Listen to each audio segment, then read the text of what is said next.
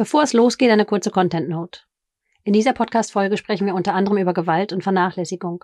Themen, die manche beim Zuhören als verstörend empfinden können.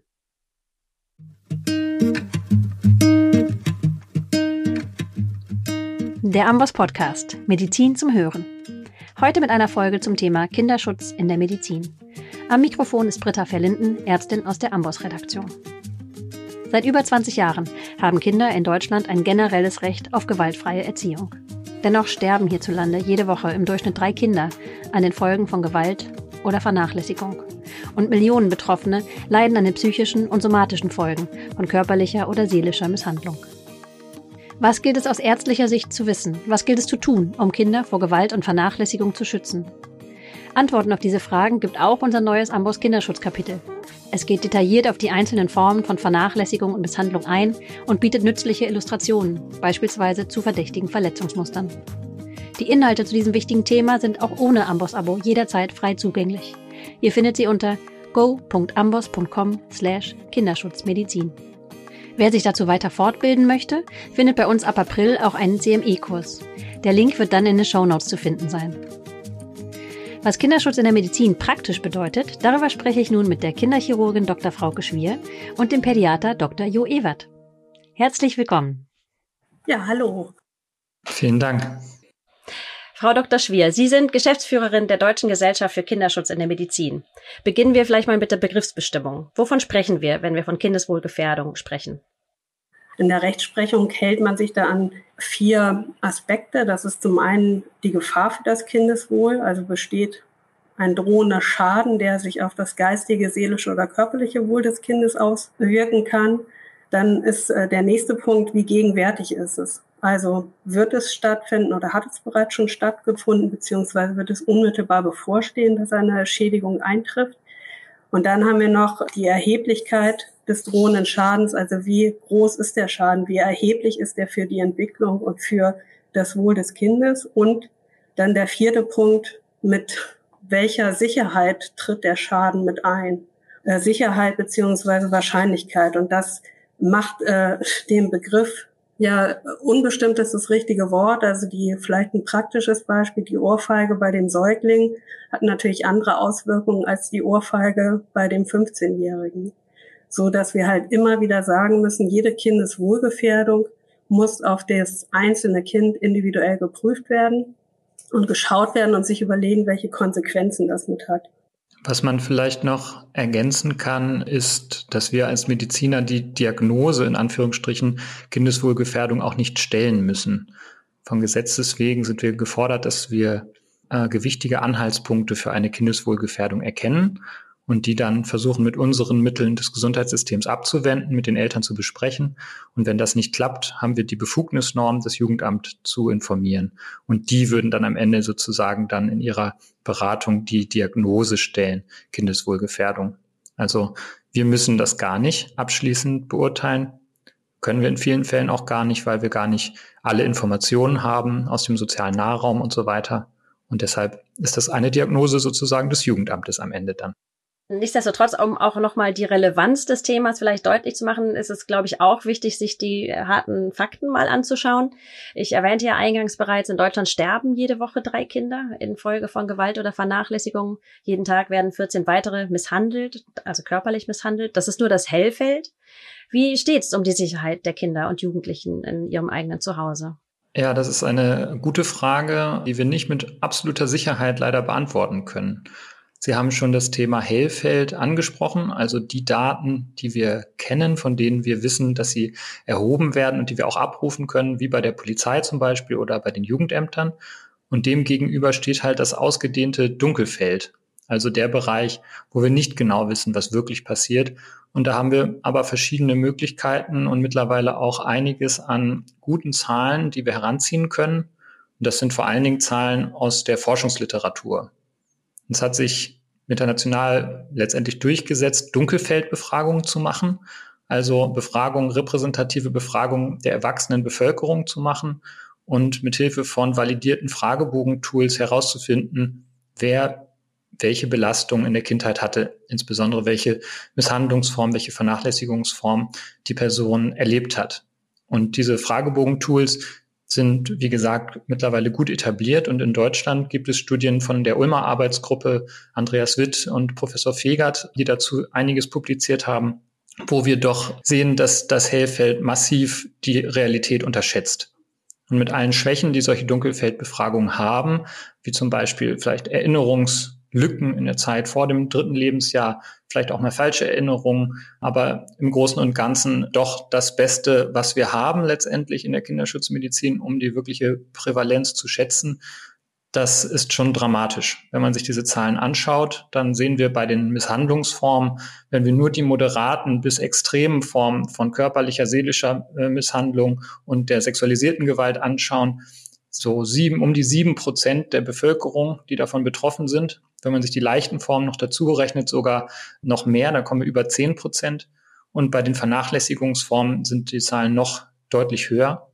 Und da kann man dann solche Zahlen ableiten, die wir auch vom unabhängigen Beauftragten der Bundesregierung zum sexuellen Missbrauch kennen, dass ein bis zwei Schulkinder pro Klasse von sexualisierter Gewalt betroffen sind. Das sind wirklich erschreckende Zahlen ja, das rüttelt mich auch selbst immer wieder auf und war auch der Grund, warum ich mich für die Kinderschutzmedizin entschieden habe. Einfach die Epidemiologie. Das hat mich schon überzeugt, dass wir da mehr tun müssen.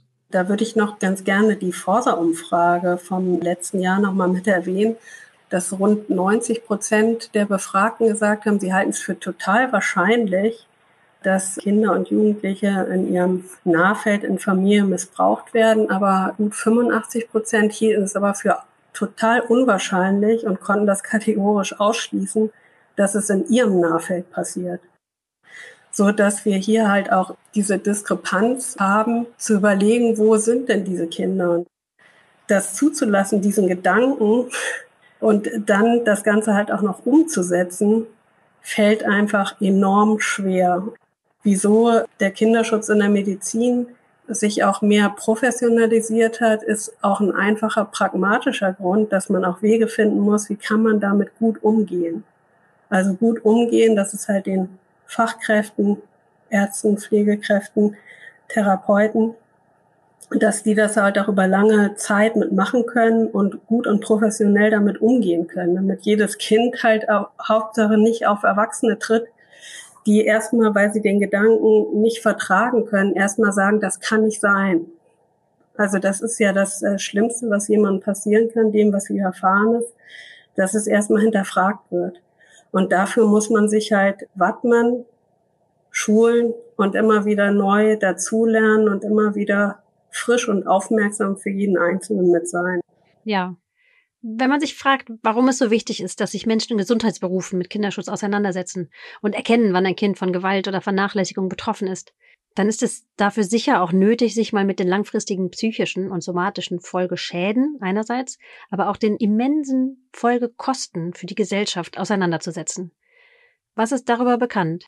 Das ist ja etwas, was wir jetzt seit über 20 Jahren wissen und was sich auch immer wieder bestätigt hat, dass wir nicht nur individuelles Leid sehen, als Folge einer Kindesmisshandlung oder Vernachlässigung, sondern dass die Kinder auch krank werden im Laufe ihres Lebens und dass das individuelle gesundheitliche Folgen hat, aber wie Sie schon richtig sagen, eben dann auch große gesellschaftliche Kosten nach sich zieht.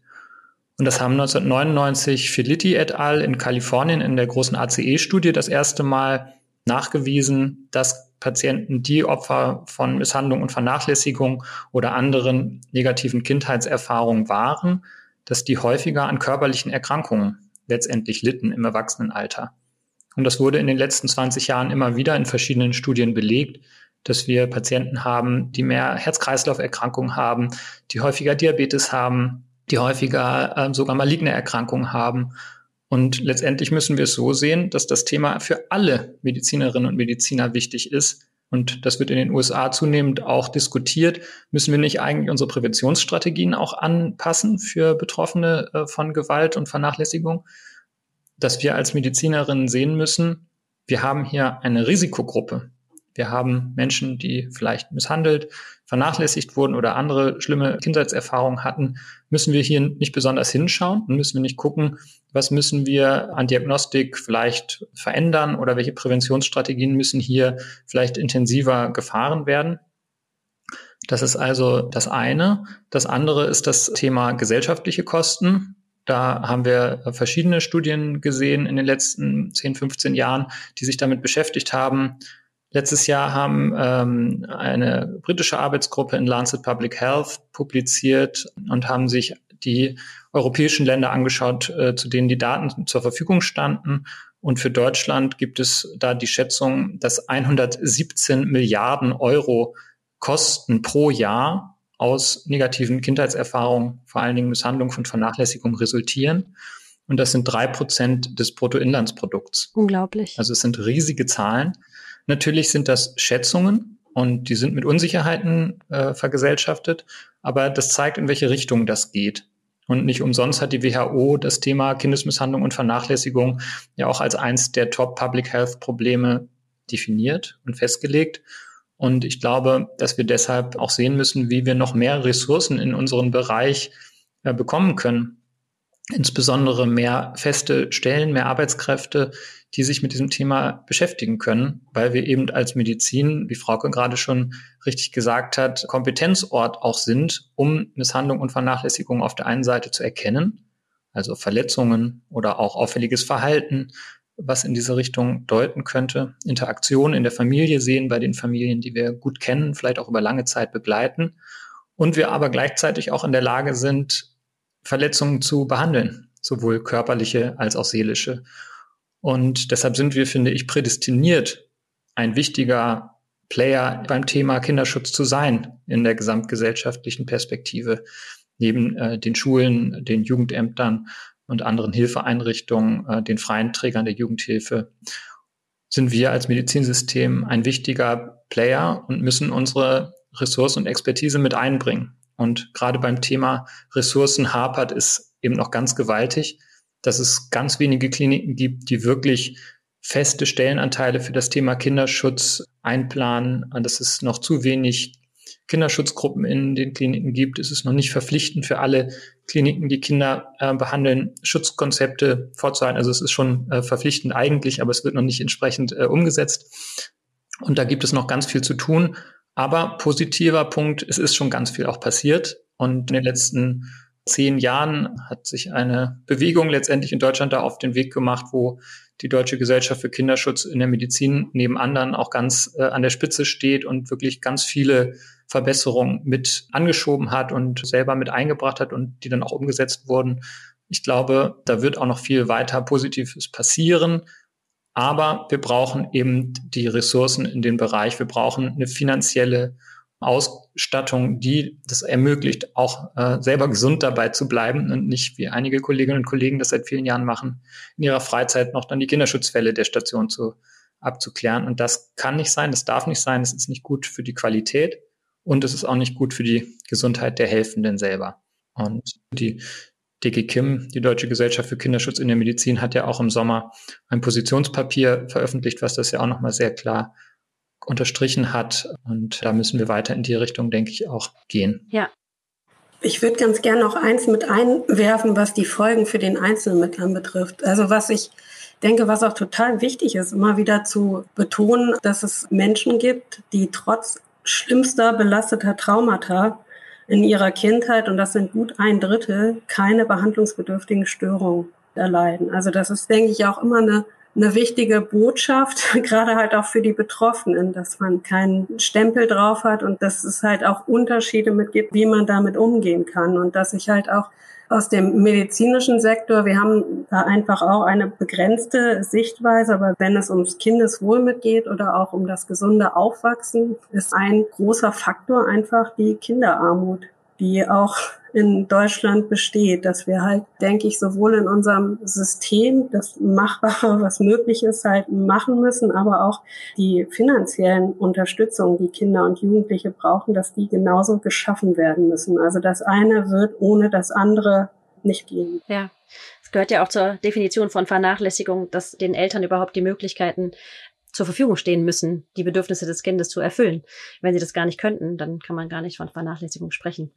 Ja, aber nochmal zurück dann zu den Kinderschutzgruppen an den Kliniken, von denen es schon viele gibt oder mehr gibt, jedes Mal mehr, aber noch nicht genug. An Ihrer Klinik gibt es eine solche und Sie koordinieren die, Herr Dr. Ewert.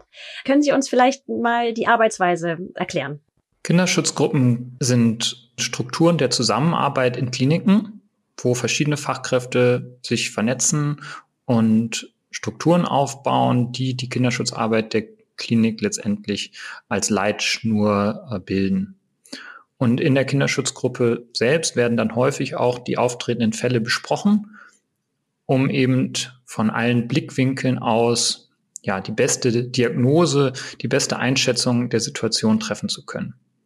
Das ist an allen Kliniken etwas unterschiedlich, aber wir haben Leitfäden auch von der DG Kim, die online auch abrufbar sind, wie man eine solche Kinderschutzgruppe aufbauen kann, wie man die strukturieren kann, was zum Beispiel auch Sinn macht, an Dokumentationsmaterialien vorzuhalten und so weiter. Also wenn es an einer Klinik noch keine Kinderschutzgruppe gibt, kann ich dafür werben, dort einmal nachzuschauen auf der Seite dgkim.de und sich dort die Materialien runterzuladen. Das ist eine ganz große Hilfe und erleichtert das enorm, wenn man eine neue Kinderschutzgruppe aufbaut. Das nur vorweg. Ja, das ist doch ein sehr hilfreicher Hinweis. Den Link, den Sie gerade genannt haben, setzen wir natürlich auch in die Show Notes. Wie läuft es nun konkret bei Ihnen an der Klinik am UKE in Hamburg? Bei uns in der Klinik ist es so, dass wir erst 2018 eine Kinderschutzgruppe gegründet haben. Also es gibt es noch gar nicht so lange. Und dass wir aber gesehen haben, dass das zu massiven Veränderungen führt. Wir haben eine ganz andere Sensibilisierung für das Thema, auch eine große Selbstverständlichkeit mittlerweile für das Thema am UKE bei uns in Hamburg. Und wir haben vor allen Dingen massiv steigende Fallzahlen. Und das sehen wir überall. Wir sehen das am Kinderspital Zürich, die das schon seit den 1970er Jahren publizieren, ihre Anzahl der Kinderschutzfälle oder auf jeden Fall dokumentiert haben und dann irgendwann mal publiziert haben. Wir haben das im Altenaer Kinderkrankenhaus bei uns in Hamburg auch gesehen, die das publiziert haben. Also das ist sozusagen normal und zeigt uns auch, wie wichtig das ist, solche Prozesse zu strukturieren, weil einfach leider, muss man sagen, Fälle sonst untergehen und auf jeden Fall nicht strukturiert bearbeitet werden. Der Kernpunkt unserer Arbeit am UKE ist, wie gesagt, die Multidisziplinarität. Wir haben als Kernteam, die auch immer eigentlich in die Fallarbeit einbezogen sind, eben die Ärztinnen äh, und Ärzte aus der Pädiatrie, die Kinderschutzmediziner, drei, die es da bei uns in der Klinik äh, gibt, die in den Fall mit einbezogen werden. Und wir haben den Sozialdienst, der eigentlich immer mit einbezogen wird.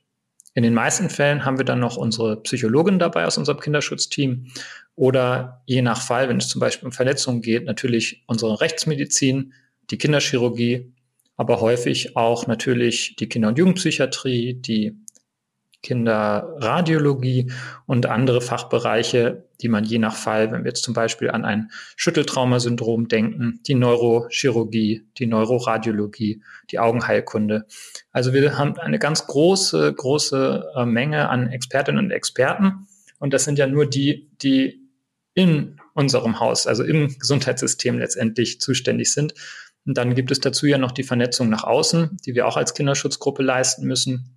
In einer Stadt wie Hamburg mit sieben Jugendämtern und diversen Unterjugendämtern äh, in den einzelnen Stadtteilen dann wieder ähm, geht es da viel um Vernetzungsarbeit, Teilnahme an äh, Vernetzungstreffen, auch die Kinderkliniken untereinander zu vernetzen.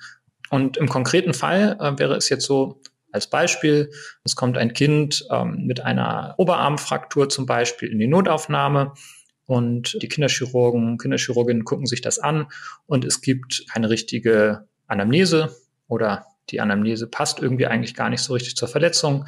Vielleicht gab es auch eine verspätete Vorstellung. Und dann würde erstmal eine ganz normale kinderchirurgische Abklärung erfolgen, Röntgen, eventuell Ruhigstellung, je nach Befund.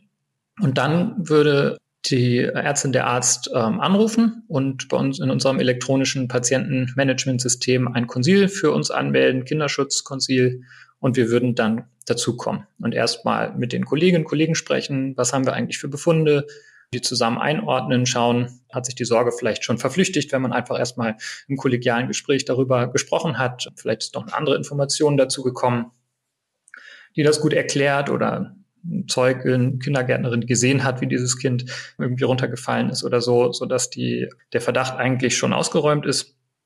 Oder aber, und so wie es dann meistens in den Fällen ist, ähm, eben noch viele Fragezeichen offen bleiben.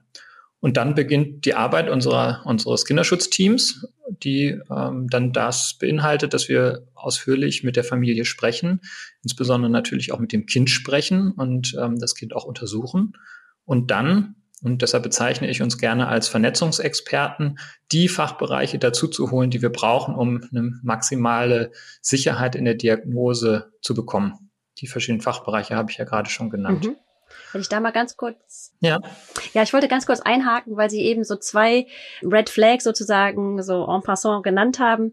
Äh, das ist die späte Vorstellung und eine Anamnese, die nicht so ganz passt oder vielleicht nicht plausibel ist. Was gibt's da noch, wo man hellhörig werden sollte? Also, wo wir hellhörig werden, das ist vor allen Dingen die Anamnese. Wir müssen immer genau zuhören, genau hinschauen und nachfragen. Wir neigen dazu, gerade in dem stressigen Alltag der Notaufnahme, Lücken schon selbst zu füllen. Ja, das kennen wir alle, die äh, schon mit Kindern, aber auch mit Erwachsenen ärztlich zu tun hatten ähm, oder auch im Studium, äh, im PJ, äh, wie auch immer, zu tun hatten, dass Anamnese ja nicht immer so ganz stringent ist. Ja, die erinnern sich dann nicht so genau, wie hoch war das Fieber eigentlich, wann war das, wann fing das eigentlich an und so weiter. Und deshalb füllt man als, als Arzt, als Ärztin oft diese Lücken schon selbst. Und da müssen wir in der Kinderschutzmedizin aufpassen und müssen genau nachfragen und nachhaken. Wann genau ist das passiert? Was ist vorher passiert? Wann genau waren Sie nochmal beim Kinderarzt? War da alles okay noch gewesen? Und in der Anamnese, wie Sie schon gesagt haben, ist, ähm, sind vor allen Dingen die nicht passende Anamnese, also das, was mit dem Befund einfach nicht zusammenpassen kann. Zum Beispiel eine ganz geringe Fallhöhe und eine, eine, eine Fraktur zum Beispiel.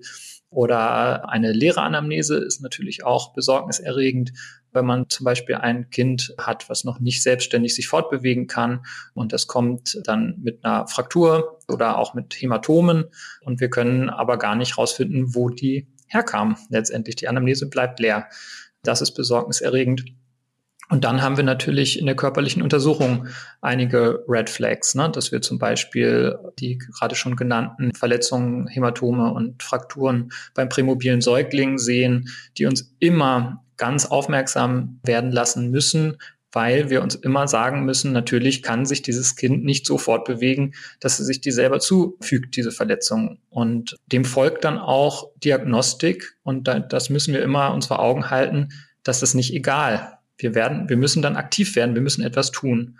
Und das ist natürlich in der Notaufnahme häufig schwierig, weil wir die Zeit nicht haben. Und deshalb ist es so wichtig, dass dann die Kinderschutzgruppe dazukommt, die, das Kinderschutzteam dazukommt und dass wir uns dann, und das fehlte vorhin noch bei meiner Aufzählung, was unsere Arbeit angeht, eben alle zusammensetzen und eine Kinderschutzbesprechung machen, wie auch immer man das dann nennt. Bei uns heißt das Kinderschutzboard, angelehnt an Tumorboard oder ähnliches, halt eine Besprechung als Gruppe zusammen wo wir äh, uns dann einmal und in vielen Fällen auch dann im Verlauf, wenn die Diagnostik zum Beispiel vollständig ist, nochmal zusammensetzen. Und in unserem konkreten Fall bei dem kleinen Kind, jetzt sagen wir mal, ähm, das war meinetwegen jetzt acht Monate alt und hatte eine Oberarmfraktur äh, und wir haben einfach keine passende Anamnese, dann würde das dazu führen, dass wir ein Röntgen-Skelett-Screening machen, dass wir auch ein CMRT machen, dass wir die, den Knochenstoffwechsel uns anschauen, also auch differentialdiagnostisch natürlich immer denken, was könnte das Kind vielleicht sonst noch haben, was zu Frakturen prädisponiert. Und dann würden wir uns zusammensetzen und die Diagnostik des Röntgen-Skelett-Screenings und des CMRTs zusammen auswerten und überlegen, ist hier eine Misshandlung die wahrscheinliche Ursache. Das wird auch immer was sein, was die körperliche Misshandlung gerade bei Säuglingen und Kleinkindern anbetrifft, wo Krankenhäuser, Ärzte und Ärztinnen immer die Berufsgruppe sein wird, die sich damit auseinandersetzen muss. Schon allein deshalb, weil jegliche Schmerzen bis schwerste Verletzungen erstmal auch behandelt werden müssen. So hat medizinischer Kinderschutz sicherlich auch mit angefangen. Was aber auch ein Red Flag mit ist, ist bei Anamnesen zu hören, dass es jemandem nicht gut geht, dass jemand überlastet ist, dass jemand vielleicht noch nicht weiß, wo Hilfe geholt werden könnte und dass man Hilfe braucht. Und da sind wir bei dem großen Punkt der Vernachlässigung, der alle Kinder auch mit körperlicher Misshandlung ereilt, dass unser größter Red Flag im Gesundheitssystem, und das betrifft die erwachsenen Mediziner genauso wie jeder, der Kinder und Jugendliche versorgt, zu erkennen, dass jemand in einer Situation mit ist, wo er hilfebedürftig ist.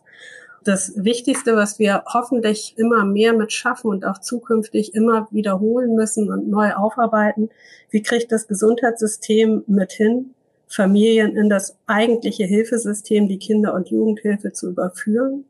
Und der zweite Punkt, den wir selber an der Hand haben als äh, Gesundheits Berufen ne? oder als jemand, der im Gesundheitssystem arbeitet, wie schaffen wir es hin, Familie ihre Ressourcen und ihre eigenen Stärken aufzuzeigen? Und ähm, es ist ähm, überhaupt nicht erstaunlich, aber immer wieder schön zu erleben, wenn man ein Anamnesegespräch mit Eltern hat, wo schon die Luft rausgenommen wird, indem man bei Eltern sieht, allein, dass man nur sagt, da haben sie recht oder das ist auch wirklich nicht zu schaffen.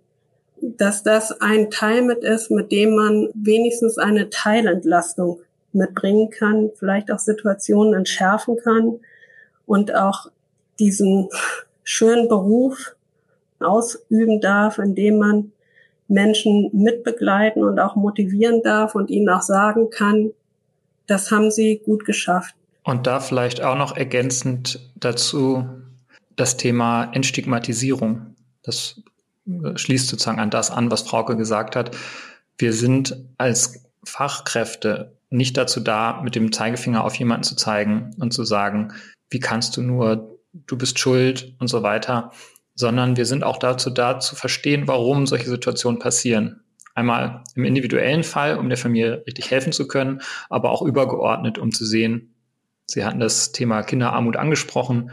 Wo müssen eigentlich auch politische Veränderungen her, um die Voraussetzungen von Kindesmisshandlung und Vernachlässigung auszumerzen? Und im individuellen Fall geht es darum, auch jetzt für unsere Zuhörerinnen und Zuhörer einfach nochmal zu sagen, dass es an, an den allermeisten Fällen äh, ja gar keine schrecklichen Menschen sind, auf die wir da treffen, sondern dass das liebende Eltern sind, die in Überforderungssituationen sind und bei denen es dann zu Misshandlungs- oder Vernachlässigungssituationen kommt, die aber auch sich bessern können. Und wo es Unterstützungsbedarf gibt, wo es dem Bedarf nach ähm, teilweise Anleitungen in pädagogischen Fragen, teilweise um Entlastung, Begleitung geht. Und den sadistischen Täter, die sadistische Täterin, das ist, äh, ist ja viel seltener und äh, treffen wir viel weniger an. Und da möchte ich appellieren an alle, die sich mit dem Thema beschäftigen. Und das sind tatsächlich fast alle von uns Gesundheitsfachkräften im Laufe unserer Karriere ein oder mehrere Male, dass wir da eine Offenheit innerlich behalten in der Situation, uns zu fragen, was gibt's da vielleicht für Vorbelastungen, was steckt dahinter, was für, was für ein Päckchen bringt die Person vielleicht auch schon mit aus ihrem Leben und da nicht zu sehr zu ja, jemanden abzuurteilen von Anfang an aufgrund eines Geschehnisses. Und das heißt überhaupt nicht, dass es okay ist. Das heißt überhaupt nicht, dass es in Ordnung ist, ein Kind zu misshandeln, sondern mit so einer inneren Grundhaltung, wie ich den gerade beschrieben habe, kann es leichter fallen, der Familie gut zu helfen, damit es nicht nochmal passiert. Mhm. Ja, Sie haben jetzt gerade das Stichwort Stigmatisierung oder auch Entstigmatisierung schon angesprochen. Ich habe auch gelesen, dass es ja eine Reihe von Risikofaktoren gibt, elterlicherseits, sozialerseits, wo man aber am Ende sagen muss, selbst wenn alle diese Risikofaktoren zutreffen, in der Mehrheit dieser Familie findet keine Kindesmisshandlung und keine Kindesvernachlässigung statt. Und im Gegensatz dazu kommt es auch in Familien, wo halt keiner dieser Risikofaktoren oder dieser offensichtlichen Risikofaktoren äh, zutrifft, dann kommt es auch zu Kindesmisshandlung. Können Sie da vielleicht auch noch ein bisschen drauf eingehen und da auch ein bisschen differenzieren, welche Risikofaktoren es gibt und wann die eine Rolle spielen? Das ist in anderen Fällen in der Medizin ja ganz ähnlich. Wenn ja auch mit 35 ein Lungenkarzinom entwickeln, ohne jemals geraucht zu haben und einfach Pech gehabt sozusagen. Trotzdem ist es wichtig, Risikofaktoren zu kennen und sie auch ernst zu nehmen, um eine höhere diagnostische Sicherheit zu haben, beziehungsweise eine höhere Wahrscheinlichkeit, wichtige Anhaltspunkte einer Kindeswohlgefährdung zu erkennen. Und wir teilen das ein in drei Gruppen, die Risikofaktoren. Das ist einmal die Faktoren, die von den Eltern ausgehen, dann die Faktoren, die vom Kind ausgehen und die Faktoren, die von der Umgebung ausgehen. Und man kann sich das vorstellen, bei den Eltern spielen Dinge eine Rolle wie äh, eigene Betroffenheit von Misshandlung, Vernachlässigung, auch äh, psychische Erkrankungen, Suchterkrankungen können das Risiko erhöhen, äh, selber äh, zu misshandeln. Beim Kind ist es ganz interessant, dass da einige Risikofaktoren bei sind, die uns als Gesundheitssystem besonders betreffen. Das sind äh, Frühgeborene, Mehrlingsschwangerschaften, also alles, was sozusagen um die Geburt herum ist, müssen wir genau hinschauen. Dann sind es chronisch kranke Kinder, auch Kinder mit Beeinträchtigungen, Behinderungen, wo wir häufiger Misshandlungen und Vernachlässigungen sehen. Auch ein wichtiges Thema, was zunehmend ja auch im Fokus steht, äh, der Fachgesellschaft und auch an anderen Stellen in der Republik, also das chronisch kranke Kind und das behinderte Kind in Bezug auf Misshandlung und Vernachlässigung. Und das Thema vom Kind aus jetzt gesehen auch äh, sind Schreibabys, auch äh, eine Risikogruppe, äh, wo wir genau hinschauen müssen. Und die Umgebungsfaktoren, also der dritte Punkt sind ja die Umgebung. Ähm, und da kommt dann das Thema finanzielle Sorgen mit rein, äh, kriminelle Nachbarschaft im weitesten Sinne oder, oder Familie, ne, Kriminalität in der Umgebung. Und die finanziellen Sorgen hatte ich schon genannt. Also äh, da geht es viel um Ressourcen und Sicherheit sozusagen herzustellen. Kommen wir vielleicht nochmal zurück auch auf den Fall, den Sie eben schon angesprochen haben. Jetzt das achtmonatige Kind mit dem, mit der Oberarmfraktur. Jetzt hat sich der Verdacht erhärtet. Wir haben die Diagnostik abgeschlossen. Differentialdiagnosen konnten ausgeschlossen werden. Vielleicht haben wir sogar noch eine ältere Fraktur gefunden. Wie geht es jetzt weiter bei Ihnen in der Kinderschutzgruppe? Ja, wenn wir jetzt im Röntgen-Skelett-Screening, ähm, was ja eine stückweise Röntgen des Skeletts ist, also ein je nach Größe des Kindes ungefähr 16 Aufnahmen durchzuführende radiologische Untersuchung ist ähm, eine weitere Fraktur aufgefallen wäre. Ne, wenn wir jetzt zum Beispiel sehen, dass an den Rippen eine heilende, ähm, sich in Heilung befindende Fraktur gesehen wurde, also eine Kallusbildung, eine knöcherne Narbenbildung gesehen wurde, dann sind wir natürlich höchst alarmiert, weil wir je nachdem, ob die Frakturen äh, gleich alt sind. Zum Beispiel am Oberarm ist jetzt eine frische Fraktur ohne Kallus und an den Rippen sehen wir aber schon eine deutliche Kallusbildung. Dann können wir zwar nicht genau sagen, wann war das, aber wir können sagen, okay, das ist mit sehr hoher Wahrscheinlichkeit nicht zum gleichen Zeitpunkt passiert. Dann wären wir natürlich höchst alarmiert, weil wir ähm, schwere äh, körperliche Misshandlung zu verschiedenen Zeitpunkten hier dann sehen im Röntgenbild letztendlich. Ne? Und das würden wir dann natürlich besprechen. Wir würden gucken, ist im CMRT alles in Ordnung, weil wir Angst natürlich haben, dass dieses Kind auch geschüttelt worden sein könnte und würden dann sehr zeitnah die Jugendhilfe hier informieren. Da gucken wir dann ins Gesetz, beziehungsweise die Kolleginnen und Kollegen, die das nicht wissen, sollten dann ins Gesetz schauen. Das ist der Paragraph 4 KKG im Kinderschutzgesetz. Das sollte jeder nach dem Podcast einmal googeln und sich anschauen. Das ist nur eine halbe Seite und auch ganz gut verständlich. Ich möchte Ihnen Werbung für machen, mal ein Gesetz zu lesen. Hm, das sollten wir alle kennen. Und in diesem Gesetz steht, dass wir die Befugnisnorm haben, Informationen ans Jugendamt weiterzugeben. Das ist also kein Bruch der Schweigepflicht in einer solchen Situation, sondern das ist so, wie Krankenhäuser auch Gesundheitsdaten an die Krankenkassen weitergeben dürfen. Gibt es einfach verschiedene Bereiche in der Rechtsprechung, wo das erlaubt ist und dementsprechend ist kein Bruch der Schweigepflicht, sondern wir haben eine Befugnisnorm und die würden wir in diesem Fall als Kinderschutzgruppe dann auch nutzen, weil wir wissen, wir als Gesundheitseinrichtungen haben gar nicht die Mittel, ausreichend zu helfen. Wie Frauke gerade schon sagte, wie können wir das sicherstellen, dass die Kinder die Institutionen in den Bereich der Gesellschaft reinkommen, wo ihnen geholfen werden kann. Das ist die Jugendhilfe. Und die würden wir dann in diesem Fall informieren. Ne, das heißt, wir schauen, wo wohnt das Kind, würden das entsprechende Jugendamt anrufen, würden das auch verschriftlichen, unsere gewichtigen Anhaltspunkte für eine Kindeswohlgefährdung und würden ähm, das dann mitteilen. Mhm. Und wenn es das Kind nicht akut weiter gefährden würde, muss man da auch die Eltern darüber informieren. Genau. Wie macht man das? Wie, wie führt man ein solches Gespräch? Was sagen Sie den Eltern? Das war jetzt schon der Wortlaut des Kinderschutzgesetzes. Da merkt man, Sie haben das gelesen. Das freut mich, dass wir letztendlich immer die Eltern informieren sollen, also sogar vorher noch mit denen das Problem erörtern sollen, versuchen sollen, Hilfen reinzubringen. Wenn das aussichtslos erscheint oder diese Hilfen nicht angenommen werden, dann sollen wir den Eltern die Informationen geben, dass wir das Jugendamt informieren. Ganz konkret versuchen wir es übrigens natürlich immer mit den Eltern zusammen zu machen ne, und zu sagen, hier, wir haben ja alle die Sorge um das Kind. Wir wollen, dass das nie wieder passiert. Lassen Sie uns das doch zusammen machen. Das wäre sozusagen das beste Vorgehen, außer wenn eben dadurch die, ja, eine weitere Gefährdung für das Kind jetzt entstehen würde, wenn die das in dem Moment wissen, wenn wirklich eine hoch akute Situation gerade da ist. Dann könnte man davon absehen. Aber sonst informieren wir natürlich die Eltern immer.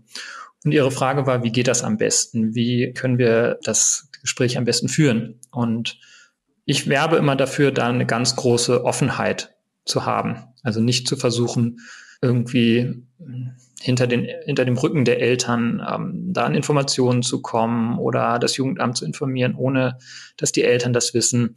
Das führt, glaube ich, selten zu was Positivem. Wir sind keine Ermittlungsbehörde. Wir müssen nicht ein Verbrechen aufklären, sondern unser Ziel ist, den Familien zu helfen. Und wenn es dabei ähm, dazu kommt, dass wir sehen, dass es wirklich eine lebensbedrohliche Situation, ähm, große Misshandlungsgefahr äh, weiterhin besteht ähm, oder wir Sorge auch um Leib und Leben haben, kann das natürlich auch mal bedeuten, dass wir die Polizei mit einbeziehen. Aber in erster Linie geht es darum, äh, dass wir eben mit der Jugendhilfe kooperieren wollen und da die Eltern mitnehmen. Und das würden wir in einem solchen Gespräch versuchen. Ich würde versuchen, von der Sorge um das Kind zu argumentieren, weil da treffen sich eigentlich die Interessen fast immer. Auch die Eltern, auch die misshandelnden Eltern wollen das Beste für ihr Kind in den allermeisten Fällen. Und deshalb versuchen wir uns da dann zu treffen und zu erarbeiten, was hilfreich sein könnte, was vielleicht auch fehlt, was vielleicht auch die Ursachen sein könnten für eine Überlastung zum Beispiel und was die Familie auch bereit ist, an Hilfen anzunehmen. Und ich sag mal, jetzt bei so einer bei wirklich einem schwereren Fall kann man das in 50 bis 70 Prozent der Fälle eigentlich ganz gut hinkriegen, dass man sich mit den Eltern trotzdem einig wird, was jetzt sinnvoll ist. Und da kann ich sagen, das lohnt sich, das zu versuchen, mit den Familien da zum gemeinsam den Weg zu gehen und gemeinsam zu versuchen, äh, in Richtung einer Lösung zu streben.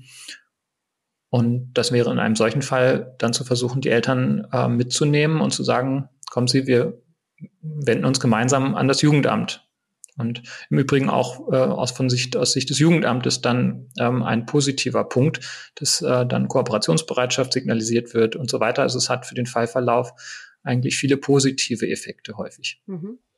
Ja, Sie können jetzt aus Erfahrung sagen, dass das viele positive Effekte hat. Wie ist das mit KollegInnen, die vielleicht zum allerersten Mal in der Situation stecken und vielleicht sich davon überfordert fühlen? Sie arbeiten ja auch für die medizinische Kinderschutz-Hotline. Das ist vielleicht noch eine wichtige Ressource, die wir nochmal erwähnen sollten. Genau. Die medizinische Kinderschutz-Hotline ist eine Hotline für Fachkräfte.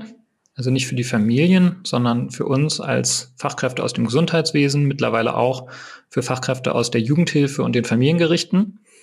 Und diese Hotline, die vom Bundesfamilienministerium finanziert wird, ist 24 Stunden, sieben Tage die Woche erreichbar.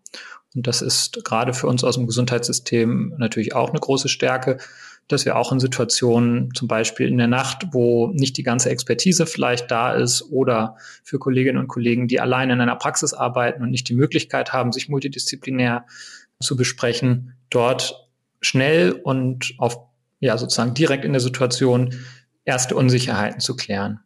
Und die Kinderschutzhotline ist dafür da, dass eben äh, gerade äh, zu Beginn eines Falls die richtigen Schritte eingeleitet werden. Wir empfehlen, äh, dass sich an der Kinderschutzleitlinie der AWMF orientiert wird, würden den Kollegen, die Kolleginnen und Kollegen darauf hinweisen, dass es sie gibt und auch im Einzelfall dann durchgehen, welche Handlungsempfehlungen sich ableiten für den Fall, der uns der in der Hotline beschrieben wird und wir würden auf weitere Diagnostik hinweisen, die vielleicht ansteht, zum Beispiel in einer Kinderschutzambulanz in der Nähe oder die Einweisung in eine Kinderklinik empfehlen. Oder, und das ist auch sehr häufig, dass niedergelassene Kinder- und Jugendpsychiaterinnen und Psychiater anrufen, eben nochmal den Ablauf nach Paragraph 4 KKG, den wir gerade ja schon angesprochen haben, erläutern, also welche Schritte notwendig sind, damit es sich nicht um einen Bruch der, der Schweigepflicht handelt und solche Themen werden dort besprochen und ähm, ja, kann ich sehr ans Herz legen. Am Ende de der Leitung sitzen Ärztinnen und Ärzte, die alle auch Kinderschutzmediziner, Kinderschutzmedizinerinnen sind und dementsprechend dann kompetent helfen können und die richtigen Wege sozusagen helfen können, der Anruferin, dem Anrufer zu beleuchten, wo es am besten als nächstes hingeht ähm, und was gemacht werden muss. Ja, eine dieser Kolleginnen haben wir auch kürzlich im Amboss Blog interviewt. Den Link packe ich in die Show Notes und die Telefonnummer vielleicht auch lohnt sich nochmal einfach zu nennen. 0800 19 210 00. Und einen weiteren Link möchte ich gerne noch in die Show Notes setzen. Und zwar war Professor Fegert, der die medizinische Kinderschutzhotline ja mit ins Leben gerufen hat, den Sie vorhin auch schon mal erwähnt haben, aus Ulm, auch schon bei uns im Podcast zu Gast. Warum wir einen Recovery-Plan brauchen, lautete der Titel des Podcasts. Den Link dazu setze ich in die Show Notes. Ja, jetzt haben wir auch äh, die Eltern schon mehrfach erwähnt. Frau Dr. Schwier, Eltern werden ja auch selber als PatientInnen vorstellig. Wie wir jetzt gelernt haben, ist Misshandlung ein häufiges Phänomen und eigene Misshandlungserfahrung ist ein wichtiger elterlicher Risikofaktor. Deshalb muss auch die Erwachsenenmedizin im Kinderschutz Verantwortung übernehmen. Stichwort Täterprävention. Was sind denn Red Flags, auf die ich als Erwachsenenmedizinerin achten sollte? Wie kann ich Familien in Belastungssituationen konkret helfen? Wir haben es eben schon mal kurz angetippt, sozusagen, das Thema. Können Sie da vielleicht noch ein bisschen ausführlicher drauf eingehen? Also wir haben natürlich unsere akuten Belastungssituationen, die sind, wenn Erwachsene wirklich mit einer akuten psychischen Einbruch, wie zum Beispiel einer Psychose oder auch einem Suizidversuch oder aber auch bei Verletzungen durch häusliche Gewalt oder aber auch durch eine akute Intoxikation, beispielsweise in Notaufnahmen, in Kontakt mit dem Gesundheitssystem mitkommen, muss einem immer klar sein, es ist eine erwachsene Person, die eventuell für minderjährige Personen zuständig ist. Und das muss man, denke ich, immer auf dem Schirm mit haben, um zu sagen, da ist jemand in Not. Hat er noch jemanden, Kleinkind, Jugendlichen, der jetzt für sich alleine verantwortlich ist, mit noch im Schlepptau. Dafür müssen wir einfach Sorge tragen. Das ist was, worauf wir mit achten müssen. Deshalb würde ich nie erwarten, dass äh, das Gespräch und dass alles, was weiter folgt im Gesundheitssystem im Erwachsenenbereich bleibt, weil das gar nicht leicht möglich mit ist, weil der Patient, die Erwachsenen, die Eltern mit sind. Aber die Weitervermittlung in das Hilfesystem muss was sein, was uns in Fleisch und Blut übergeht. Und es muss auch immer wieder klar mit sein, dass die Eltern zwar die Patienten mit sind, aber auch Elternteil mit sind. Und da muss auch der Fokus auf die Verantwortung, die wir auf Elternteil halt auch mit haben, muss da auch weiter geschürt werden. Wir haben das häufig im Bereich der Schwangerschaft, wo auch immer wieder über frühe Hilfen viel gesprochen wird, weil halt auch alle mal sagen, da sind in, in diesem Falle zumeist Frauen, sind total motiviert, was für ihr Kind mitzumachen. Man ist voller Hoffnung und man ist auch bereit, was zu verändern. Man sieht eher Möglichkeiten und überlegt, wie man, wie man in der Zukunft vielleicht anders oder neu agiert, wie man seine Karten neu mitmischt. Und ich glaube, das ist eine Sichtweise, die man immer auf Eltern haben sollte, zu sehen, wofür machen sie das. Aber auch immer wieder nachzufragen, wie es ihnen geht, und auch zu verstehen, wenn es ihnen nicht mit gut geht und wo Stärken und Schwächen liegen und auch immer wieder wie einfache Fragen zu stellen, erzählen Sie mal oder aber auch, wie schaffen Sie es beispielsweise Ihren Akku wieder aufzuladen, um direkt den Fokus darauf auch zu setzen, an wen wenden sich die in diesem Falle Erwachsenen, denen es nicht so gut mitgeht. Das ist, glaube ich, was, was ein, aus der ähm, ja, aus der systemischen Therapie, der einfach schlau ist und ganz einfach. Das ist kein Zeitaufwand. Und das zeigt einfach nochmal so den Fokus, wofür mache ich was und wo kann was gelingen, um dann nachzufragen, wie fühlt es sich beispielsweise an, wenn es gelungen ist. Also um einfach zu spiegeln, wo könnte der Weg mit hingehen. Starke Eltern, starke Kinder, macht halt einfach Sinn. Und das ist äh, beispielsweise auch ein Slogan und eine Kampagne vom Familienministerium gewesen, wo halt Elternkurse angeboten worden sind. Wir wissen aber alle Angebote, ob frühe Hilfen oder auch Elternkurse, die auf Freiwilligkeit beruhen, ist vielleicht nicht unbedingt die Zielgruppe, die wir erreichen wollen. Also da, wo die Belastung schon so weit fortgeschritten ist, dass es wirklich schwer ist, da alleine wieder rauszukommen, sondern das sind eher Familien, wo man äh, sich dafür wappnet, es könnte eine Belastung kommen oder sie ist vielleicht schon greifbar, wie kann ich damit gut sortiert mit umgehen. Und dementsprechend ist die Erwachsenenmedizin aufgerufen, sich zu überlegen, an wen kann ich welche einfachen Sätze formulieren? Weiß ich überhaupt, ob meine Patienten Kinder mit haben? weiß ich, ob sie Kinder mit haben und einen äh, zweiten Partner, Großeltern, eine andere menschliche Ressource, eine andere Bezugsperson für das Kind. Und ich erwarte von niemandem, dass er Erziehungsberatung mitmacht.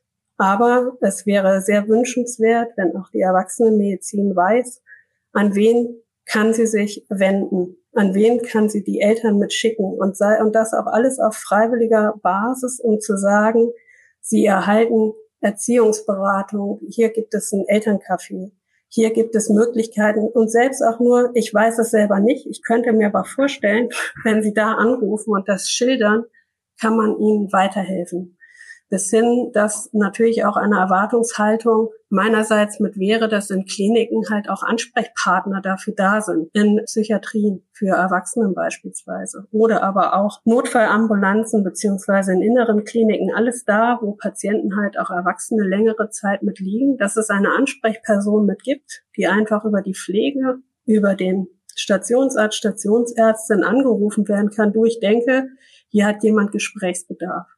Und das ist immer wieder das gleiche Phänomen, was wir mit äh, Kinderschutzgruppen mit haben. Sobald eine Person kompetenter wird und sich kompetenter fühlt, sobald eine Ansprechperson mit da ist, und das ist in Kinderkliniken bestensfalls Kinderschutzgruppen, aber auch in Erwachsenenbereichen ein Beauftragter, Verantwortlicher, jemand, dessen Aufgabenbereich es mit ist, ist es wirklich eine, eine kurze Zeit, wo diese Person auch in Anspruch genommen wird.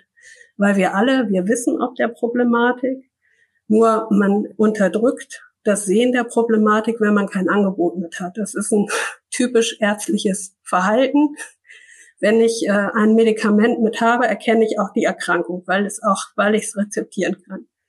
Und das gleiche Phänomen ist auch für das elterliche Gespräch. Und dieses elterliche Gespräch muss immer in erster Linie darauf abzielen, Ressourcen zum Vorschein zu bringen und jemanden aufzuzeigen, auf welche Ressource können Sie persönlich zurückgreifen.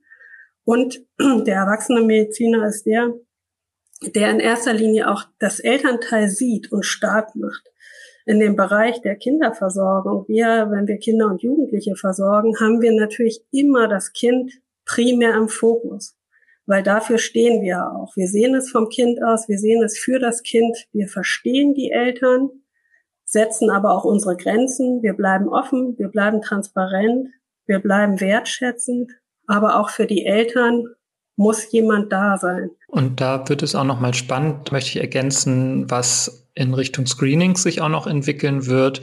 Gerade in den Niederlanden, aber auch in den USA gibt es zunehmend Projekte oder auch schon in der Regel angewandte Screenings, wo in den Notaufnahmen zum Beispiel Erwachsene gefragt werden, haben sie Kinder? Also eine relativ einfache Frage, die in Zusammenhang mit dem Erkrankungsbild oder einer Intoxikation oder den von Frauke eben beschriebenen psychischen Erkrankungen durchaus wegweisend sein kann, eben eine solche Person, eine Ansprechperson dann hinzuzuziehen. Da sind wir dann aber wieder beim Thema Ressourcen. Diese Person muss es geben und diese Person muss halt auch vorgehalten werden. Das ist etwas, was die Gesundheitseinrichtungen scheuen. Diese Vorhaltekosten der Kinderschutzmedizin. Da geht es halt noch einen politischen Weg zu gehen und das zu verbessern. Und äh, das Gleiche gilt auch für Kinderarztpraxen. Warum nicht in der U-Untersuchung, in der U3 zum Beispiel, Fragen nach Ressourcen, nach Belastungen, vielleicht auch nach Gedanken oder tatsächlich schon durchgeführten äh, Misshandlungen zu fragen, auf strukturierte Art und Weise, sowie andere Themen wie Sprachentwicklung auch semi-strukturiert häufig in Arztpraxen abgefragt werden. Also da bin ich gespannt, was in der Zukunft noch kommt, aber ich glaube, das könnte durchaus gewinnbringend sein. Stichwort politischer Weg, der noch zu gehen ist. Sie haben ein Positionspapier veröffentlicht, das haben Sie beide unterzeichnet. Das äh, haben Sie auch schon erwähnt. Darin fordern Sie unter anderem strukturierte Prozesse und Standards, auf die flächendeckend verlässlich zurückgegriffen werden kann. Wie ist es heute? Wie viele KinderschutzmedizinerInnen und Kinderschutzgruppen gibt es, die durch die DGKIM zertifiziert bzw. akkreditiert sind? Und wo wollen wir noch hin? Ich glaube, was sich immer lohnt, ist zu überlegen, wir haben rund 350 Kinder- und Jugendkliniken. Dann haben wir noch eine Handvoll Abteilung für Kinderchirurgie, noch Kinder- und Jugendpsychiatrische Kliniken. Und wir haben von uns bekannt, von der Deutschen Gesellschaft für Kinderschutz in der Medizin, sind uns rund 190 Kinderschutzgruppen, so dass wir da noch äh, Luft nach oben haben. Sicherlich gibt es in vielen äh, Kliniken, da wird sich vielleicht nicht Kinderschutzgruppe genannt, durchaus auch ähm, erfahrene und motivierte Kollegen, die sich auch einigen Fällen mit annehmen. Aber dass äh, man ganz klar mit sagen muss, Kinderschutzgruppe muss fester Bestandteil einer jeden Klinik mit sein, die Kinder und Jugendliche versorgen, ambulant oder stationär. Dann haben wir noch natürlich mehrfach so viele Kliniken, die überhaupt gar keine äh, Kinderkliniken, Kinderchirurgien oder Kinder- und Jugendpsychiatrie mit haben, aber trotzdem Kinder versorgen. Mit einer HNO-Klinik, Augenarztklinik. Was auch immer mit dazu ist, dass die Unfallchirurgie, die Verletzungen mitbehandelt, das sind ja alles so Kombinationsmöglichkeiten. Und hier wünschen wir uns oder fordern uns, dass es halt fester Bestandteil mit ist ähnlich wie vielleicht der Brandschutzbeauftragte, dass es einen Beauftragten und zuständige Personen mitgibt in jeder Klinik, so dass eine Ansprechbarkeit mit da ist und auch eine Wirkung, dass jeder, der neu anfängt, genauso halt auch mit weiß, Kinderschutz, was soll denn das bedeuten? Das hat ja auch was mit einer Sensibilisierung aller Fachkräfte mit zu tun. Und da sagen wir ganz klar von der DG Kim, das ist äh, Klinikbestandteil, weil Klinikbestandteil natürlich auch der Ort der Fort- und Weiterbildung mit ist. So dass wir als zweiten großen Baustein halt auch sehen, diese Menschen, Gesundheitsfachkräfte müssen halt auch kompetent mit sein und gut ausgebildet werden. Also das heißt, Weiterbildungsordnungen müssen verändert werden und müssen erweitert werden, auch was die Pflege mit anbetrifft wo wir halt auch immer wieder in Bereichen mit sind, dass Kinderschutz, ich sag mal, auf freiwilliger Basis der einzelnen Universitäten informiert äh, wird oder dass es da halt kurz oder längere Vorlesungen mit gibt, dass es auch immer noch nicht sichergestellt ist, dass jeder Medizinstudierende in äh, Deutschland von Kinderschutz in seinem Studium was erfährt. Und das sind Dinge, die kann man die darf man in keinem Falle gutheißen. Die Erwartungshaltung muss sein, jeder, der seine Approbation in diesem Land erlangen will, muss das Bundeskinderschutzgesetz kennen. Und da ist es völlig egal, ob die Person in die Forschung geht, Kinder und Jugendliche behandelt oder irgendwo in der Erwachsenenmedizin arbeitet. Das ist ein ganz einfacher Weg. Wir müssen ganz früh anfangen. Und dann wünschen wir uns natürlich Kompetenzzentren, am besten für jedes Bundesland, wo sich Fachkräfte beraten lassen können, wo man auf Fortbildung zurückgreifen kann, wo darüber informiert wird, an wen man sich lokal wenden kann und wo man auch eine Fachkompetenz auf, ich sag mal, in medizinischen Fachdisziplinen zurückgreifen kann. Wir haben jetzt ein vorbildliches Bundesland, das Kompetenzzentrum in Nordrhein-Westfalen, wo man die Möglichkeit hat, beispielsweise seine Radiologiebefunde bewerten zu lassen als Zweitbefunde, wo man die Möglichkeit hat, Bilder anonym beraten zu lassen, wo man halt die, die Möglichkeit hat, in seinem Bundesland gut und kompetent beraten zu können. Wir haben Beispiele in Bayern, wo es halt auch schon Fallberatung angeboten werden, so dass man seine eigene Fallkonferenz, das was Jo beschrieben hat, mehrere Fachdisziplinen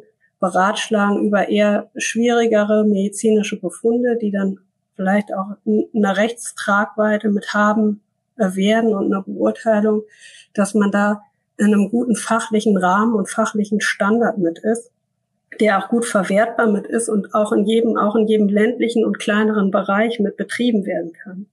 Also wir haben den Anspruch, dass spezielle Fälle fachlich gut und standardisiert bearbeitet werden können, wissen aber, es kann nicht jede Klinik und äh, kann nicht das ganze Team mit vorhalten, mit Ersatzkräften und mit Ausnahmegeschehnissen. Jeder, der aber Kinder und Jugendliche mit versorgt, muss das halt mitmachen und kann aber on top noch auf was zurückgreifen, auf Beratungsstellen beispielsweise. Was aber geschafft werden muss, ist, dass Kinderschutz ein äh, grundlegendes Thema für Pflegekräfte, Therapeuten und Ärzte sein muss. Und jeder, der soziale Arbeit auch im Krankenhaus verrichtet, Entlastmanagement, alles was dazugehört, muss auch Kinderschutz ein Teilbereich mit sein, der fachlich abgedeckt werden muss. Und da haben wir mit dem Positionspapier uns einfach mal erlaubt, festzuhalten, welche Stellen in Deutschland dafür zur Verfügung gestellt werden oder welche Ressourcen. Und da muss man einfach sagen, nichts davon ist nachhaltig, weil alles begrenzt und projektbedingt mit ist. Äh, lokal sind die Kinderschutzgruppen eigentlich nicht gefördert, manche über Stiftungen, manche über Goodwill von Klinikführung und mit unterstützt werden. Und das kann nicht der Versorgungsanspruch für Deutschland mit sein, dass man als Kind äh, Glück hat, in welchem ob ich mich Nord, Süd, West oder Ost einem Krankenhaus nähere, sondern das muss so geschaffen sein, dass man einen Mindeststandard mit vorhalten muss in jedem Krankenhaus und sei es auch nur, sich beraten zu können. Und deshalb wollen wir ganz gerne, dass es halt auch Krankenkassenleistung mit ist. Wir wollen, dass es in die Fort- und Weiterbildung mit reinkommt. Wir wollen Kinderschutzgruppen wenigstens an jeder Kinder- und Jugendklinik. Und das sind die Hauptpunkte des Positionspapiers. Ein Punkt, den ich noch ergänzen möchte, ist das Thema Schutzkonzepte. Das klang gerade schon durch, aber ich wollte es nochmal explizit machen, dass äh, alle Kliniken, die Kinder und Jugendliche behandeln, auch ein Schutzkonzept haben müssen in Deutschland. Und da sind wir in der Realität noch sehr weit davon entfernt. Aber das hat der gemeinsame Bundesausschuss festgelegt, dass alle Kliniken, die Kinder und Jugendliche behandeln, ein Schutzkonzept brauchen. Und nicht nur Kliniken, sondern eigentlich alle Institutionen des Gesundheitswesens, also auch Praxen. Und je nach Größe soll das umso um, umfassender sein. Und das ist etwas, was viele Aspekte von dem, was Frauke gerade gesagt hat, hat ähm, beinhaltet oder beinhalten kann, aber auch noch Aspekte, die den Schutz vor Missbrauch in Institutionen auch regeln. Ne? Thema erweitertes Führungszeugnis, Thema Fortbildung zum Thema dann Clearing eines Verdachtsfalls beispielsweise. Wer ist zu informieren? Wer klärt das dann ab? Ähm, und wie kann das strukturiert und gut ablaufen? Und dann aber auch das Thema Kompetenzort dass es halt eine Kinderschutzgruppe gibt, dass es Ansprechpersonen gibt. Und diese Dinge sollen halt in einem Schutzkonzept niedergelegt sein. Und ich hoffe insgeheim ein bisschen, ähm, dass wir bald in eine Situation kommen, wo das wirklich verpflichtend wird. So wie es für eine neugeborenen Station, eine neugeborenen Level 1 Intensivstation verpflichtend ist, einen Psychologen vorzuhalten, Tür an Tür mit dem Kreissaal zu sein, einen gewissen Pflegeschlüssel vorzuhalten. Sonst kann diese Medizin nicht gemacht werden und sonst kann es auch nicht abgerechnet werden. Und so schade das ist, mein Eindruck, der in den letzten Jahren entstanden ist, ist, solange es keine Sanktionen gibt, und das sind leider normalerweise finanzielle Sanktionen, dass etwas nicht abgerechnet werden kann, werden wir nicht dahin kommen, dass wir flächendeckend eine gute Struktur im Kinderschutz haben werden. Und ich finde es schade, dass solche Sanktionen notwendig zu sein scheinen. Aber mittlerweile glaube ich, dass wir das brauchen, dass es den Ansporn, will ich es mal positiv formulieren, gibt, dass Einrichtungen, die Kinder betreuen, sich hier vernünftig aufstellen und dass es eben nicht Zufall sein kann, auf welche Klinik man trifft und wie man dort behandelt wird. Und jetzt, wo wir beim Thema Wünsche wären, ich wünsche mir, dass es schon jetzt und bald völlig natürlich mit ist, dass jeder, der einen Gesundheitsberuf ergreift, für den die erste Frage mit ist, wie sehe ich Patienten, Eltern, Kinder und wie schaffe ich es, sie zu verstehen, sie ins Boot zu holen und Dinge so mitzubegleiten und zu verändern und ihnen Hilfe aufzuzeigen, so wie die Patienten und Familien sich das wünschen. Schönes Schlusswort. Ich hatte mir eigentlich noch überlegt, Sie auch noch was Persönliches zu fragen, weil ich gestehen muss, dass ich allein die theoretische Vorbereitung dieses Podcasts schon ganz schön belastend fand. Und ich mich dann gefragt habe, wie Sie damit persönlich umgehen, äh, mit echten Fällen dann zu tun zu haben. Ein bisschen was habe ich schon rausgehört und das äh, finde ich ganz toll, nehme ich auf jeden Fall auch mit. Die Ressourcenorientierung und die Tatsache, dass die meisten Familien sich helfen lassen wollen, dass alle das gemeinsame Interesse haben, dass es dem Kind gut geht. Äh, aber vielleicht möchten Sie doch auch noch was ergänzen. Ja, ich würde gerne noch was ergänzen. Also ich glaube, wir müssen uns ja in allen Bereichen als Ärztin und Arzt fragen, wie groß ist die Belastung meiner Tätigkeit? Ähm, was kann ich emotional verarbeiten? Was kann ich auch tun auf der anderen Seite, zum Beispiel in der Freizeit oder ähm, auch im Gespräch mit meinen Kolleginnen und Kollegen, um mich in schwierigen Situationen zu stabilisieren? Ich glaube, das betrifft nicht nur die Kinderschutzmedizin, aber wir müssen natürlich besonders gut hingucken. Und da gibt es verschiedene äh, Punkte, die ich wichtig finde. Also erstens haben wir alle unterschiedliche Stärken und unterschiedliche Interessenbereiche. Zum Beispiel könnte ich mir die Arbeit auf einer Kinderintensivstation nicht gut vorstellen. Ähm, andere können sich vielleicht die Arbeit in der Kinderschutzgruppe nicht so gut vorstellen. Aber ähm, ich glaube immer, wenn die Bedingungen gut sind, also Arbeitsbedingungen zum Beispiel, dass man ausreichend Zeit hat, äh, die Themen zu bearbeiten, dann ist schon mal ein ganz großer Teil der Last abgepuffert. Wenn ich immer das Gefühl habe, defizitär zu arbeiten und eigentlich gar nicht richtig und eigentlich schlecht und nicht den Leitlinien entsprechend zu arbeiten, dann bin ich viel gestresster. Ich glaube, das geht den meisten so. Das ist Punkt eins. Punkt zwei ist ein gutes Team dass man eben nicht alleine dasteht mit diesen schwierigen Fällen, sondern dass man sich zusammensetzt und zusammenarbeitet äh, und dabei auch noch ganz viel voneinander lernt, was unglaublich viel Spaß machen kann und ähm, einen echt weiterbringt, gerade aus anderen Berufsgruppen auch nochmal die Perspektive zu, mitzubekommen. Das hat man nicht in allen medizinischen Bereichen. Ich glaube, es ist eine große Stärke von der Kinderschutzmedizin und das macht total Spaß. Und wenn man dann drittens noch sieht, dass man viel Positives machen kann, dass wir also eine riesige Dunkelziffer haben und eine hohe Prävalenz.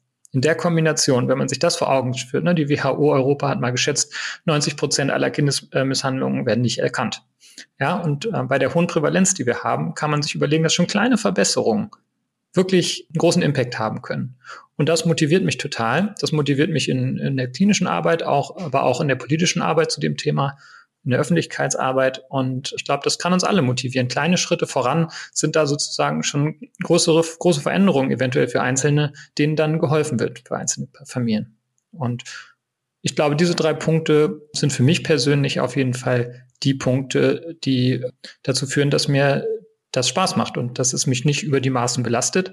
Aber natürlich nimmt man auch immer wieder Fälle mit nach Hause. Das kenne ich von meiner Arbeit äh, in der Notaufnahme und auf den Stationen. Das kenne ich aber auch von meiner Arbeit im Kinderschutz. Und da muss man schauen, dass man äh, sich da Entlastung schafft, dass man Supervision im Team äh, organisiert und dass man eben privat den entsprechenden Ausgleich hat. Und ähm, ich glaube, dann ist das ein Fach, was ganz viel Freude macht und das für viele, glaube ich, auch interessant sein kann. Ich würde lediglich ergänzen wollen, dass man sich erstmal klar sein muss, das ist belastend oder kann belastend mit sein und dass man wirklich von Anfang an mit sagt, wenn es soweit ist, wie gehe ich damit um? Dass man gleich sich einen Notfallplan zurechtlegt.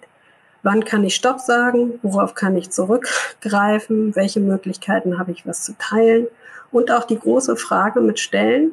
Das ist etwas, was ich auch jedem, der sich beraten lässt von der DG Kim, der sagt, ich möchte jetzt gerne eine Kinderschutzgruppe aufbauen, das ist immer die erste Frage. Möchte das auch die Leitung und das Krankenhaus? Und welche Ressourcen habt ihr? Und solange das nicht geklärt ist, muss man sagen, kann man das nicht tun.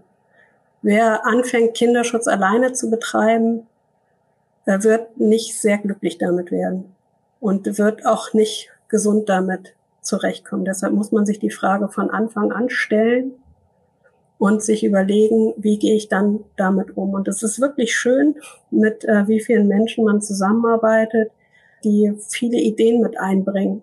Man muss wie immer kommunizieren. Noch schöneres Schlusswort. Vielen Dank an Sie beide für Ihre Zeit, für Ihre Mühe. Ich habe mich sehr gefreut, habe sehr viel gelernt und blick wirklich äh, viel hoffnungsfroher auf das Thema jetzt. Vielen Dank. Danke für die Einladung. Ja, vielen Dank. Und bei euch zu Hause bedanke ich mich wie immer fürs Zuhören. Wer sich die wichtigsten Take-Home-Messages noch einmal durchlesen möchte, findet eine Zusammenfassung dieser Podcast-Folge in unserem Blog go.ambos.com slash podcast im Blog. Das neue Amboss Kinderschutzkapitel, an dem Dr. Jo Ewert, unser heutiger Gast, als externer Autor mitgewirkt hat, findet ihr unter go.amboss.com slash Kinderschutzmedizin. Und für alle CME-Kurs-Interessierten noch einmal die Erinnerung. Ab April wird es zu dieser Folge und diesem Thema auch einen CME-Kurs geben. Sobald er online ist, findet sich der Link dann hier in den Show Notes. Ich sage Tschüss, bis zum nächsten Mal. Den Amboss Blog findet ihr unter go.amboss.com slash blog. Alles zum Podcast und zur Amboss Wissensplattform findet ihr unter go.amboss.com slash podcast.